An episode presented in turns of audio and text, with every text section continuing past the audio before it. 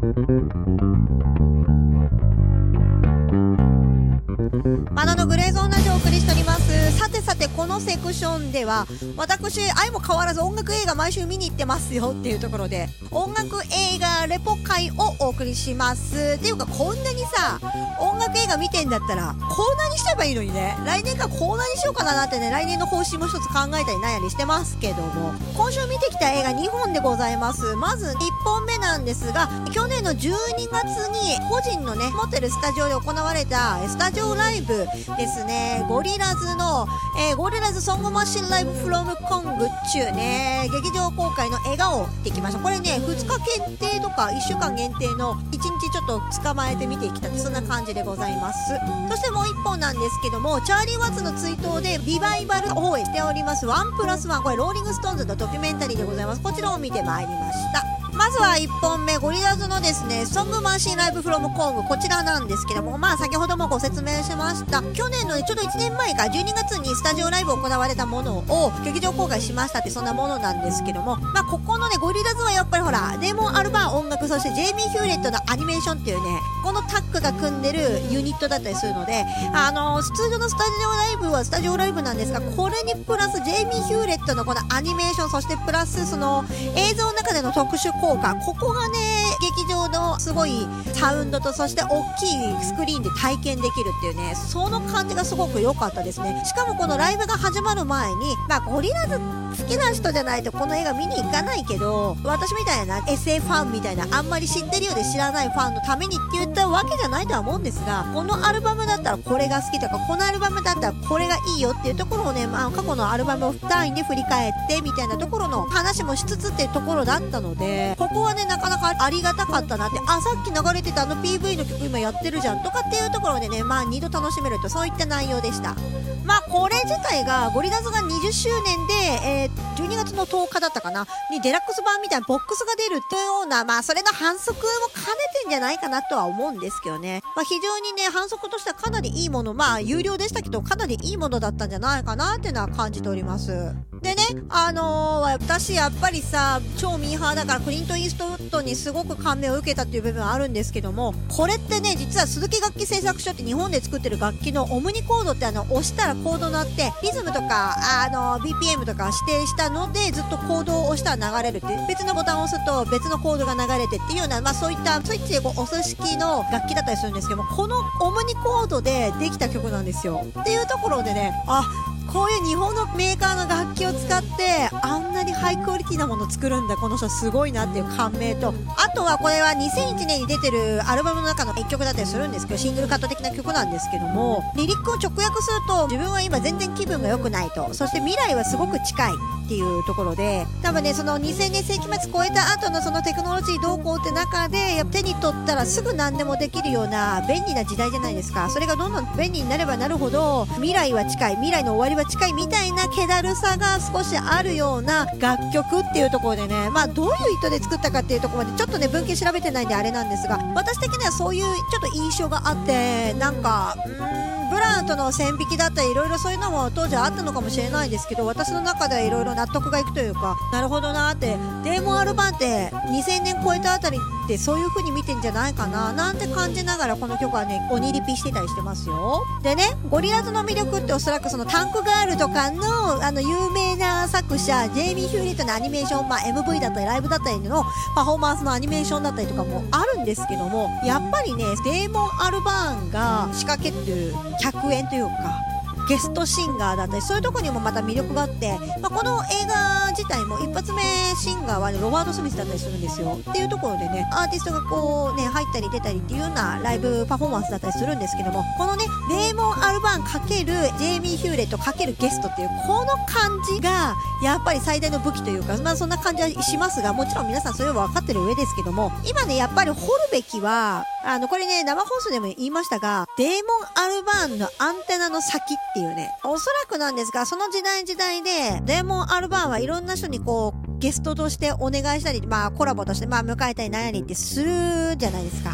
なんですけど、そのアンテナって常にトレンドだったり世界に向いてるんですよ。ここがスカパラとの差で、スカパラはやっぱり国内でのシンガーの客演だったりっていうところで、いろいろとこうコラボをやっていってるっていうようなアーティストですけどもゴリラズは割と世界にこう目を向けて割とアメリカのシーンが多いのかもしれないですけどいろんなジャンルからアーティストをお招きしてこう曲を作るっていうようなそんなことをやってるのでもっとねさらに先を行ってるというかでトレンドもやっぱり抑えているので次デーモン・アルバンがこの人でやるんじゃないかなって予測だったりとか今までのその時代何年にはこの人としててこのアルバムではこの人とかこの人とかとやっててっていうところをね掘るとその時の時代と音楽っていうね関係性が意外と分かるんじゃないかなっていうところでね次掘るべきはゴリラズのアルバムなんじゃないかなっていうのは一つ感じております。ということで私1本目 Song Machine Live from Kong 見てまいりました。続いて2本目ですね。2本目はですねチャーリー・ワッツ追悼の映画ワンプラスワンです。これ自体はそもそも68年制作の78年に日本で初公開っちゅうようなそんな映画でございましたがこれね数日経ったけど全然消化しきれないっていうのは68年のロンドンってどういうことが起きてたかとかっていうところが全然わからない状態で見に行ったので、まあ、今年ね「サマー・オブ・ソウル」ってライブの映画見に行きましたけどそれにしてもなんかこの白人と黒人の差別みたいなのってそんなにあったんだなっていうところで平和ボケしてる自分にはかなりショッキングそしてまあバイオレンスな内容だったり性的内容も含まれてたりするのでそこのなんちゅうかな違和感みたいなところと黒人の訴える中での、えー、ローリング・ストーンズで白黒人でしょ？そこを加味した上での悪魔を憐れむ歌これがどうやってできてきたかっていう、まあ、瞬間を捉えた映画だったりするんですね。でね、この監督脚本のジャン・リュック・ゴダールっちゅう人がおるんですけど、この人はどうやらフランスの人なんです。なんですが、68年のフランスって5月革命という、まあ学生運動なのかな？あんまりこの文献でちゃんと見てないんで何とも言えないんですけども、まあ徴兵制度がなんや今夜つってなんかね、国単位でこう革命が起きたみたいな、それを機に離れてイギリスにやってきたジャンルック・ゴダール、まあそういうものを目の当たりにしたジャンルック・ゴダールと、まあそれって結局アメリカのヒッピー背景だったりとか、ロックを、ロックをみたいな部分とか、反戦とかそういったものが背景にあるっていうのを知って、そしてその実際の革命を目の当たりにしたゴダールがイギリスに来て実際にロックをやっている白人のローリング・ストーンズっていうところと出会ってのコラボっていうね、まあ、そんな感じの作品だったりするとは思うんですがまあそれにプラス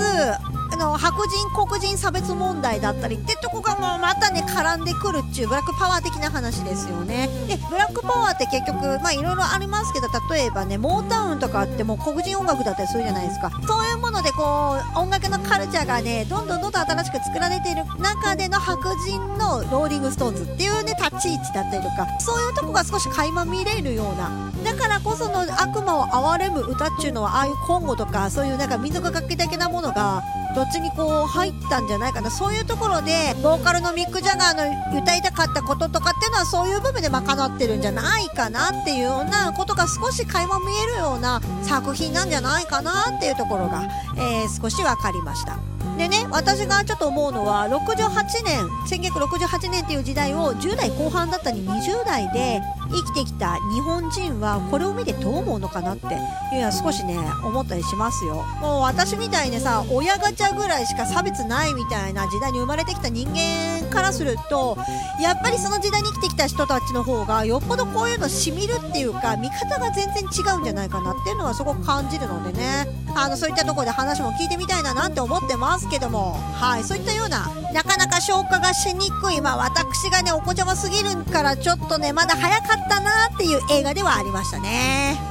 と最近の映画ってものすごく親切なんだなっていうことを感じました。なんかこういうの見てるとこの人って何か思想を持っててそれを訴えたいそしてそれをローリング・ストーンズのちょうどね似たようななんか題材で曲を作っているレコーディングシーンとこう重ね合わせていろんなものを思想として伝えたいみたいな多分意図もあると思うんですけどもそういうのっていろいろ考えて考えて汲み取らないとそこまでやっぱわからないわけで今の映画ってとても親切でも頭をその分使わないからそういうメディアだったりとかそういうアートってどうなんだろうなっていうのを一つ考えさせられましたね。ということで語りすぎましたね。時間がそろそろまずいので曲紹介いきましょう。このセクションではそうですね。同じ1968年の楽曲からなんですけどもロンドンで68年どういった音楽が発表されてたかっていうと、まあ、ビートルズ軸で言うと「ヘイ・ジュード」なんですよ。であと調べてたんですけど割とねアメリカのやっぱりサマー・オブ・ソウルで出てきたようなアーティストが結構楽曲をね発表してることが多いなっていう印象の中私が好きなゾンビーズが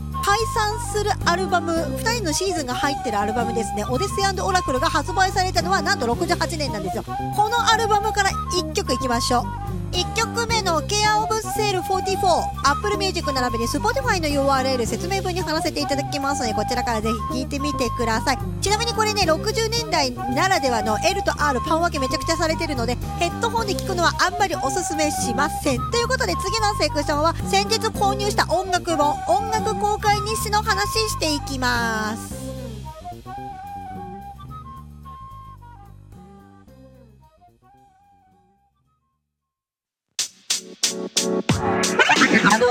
あのグレーゾーンマジック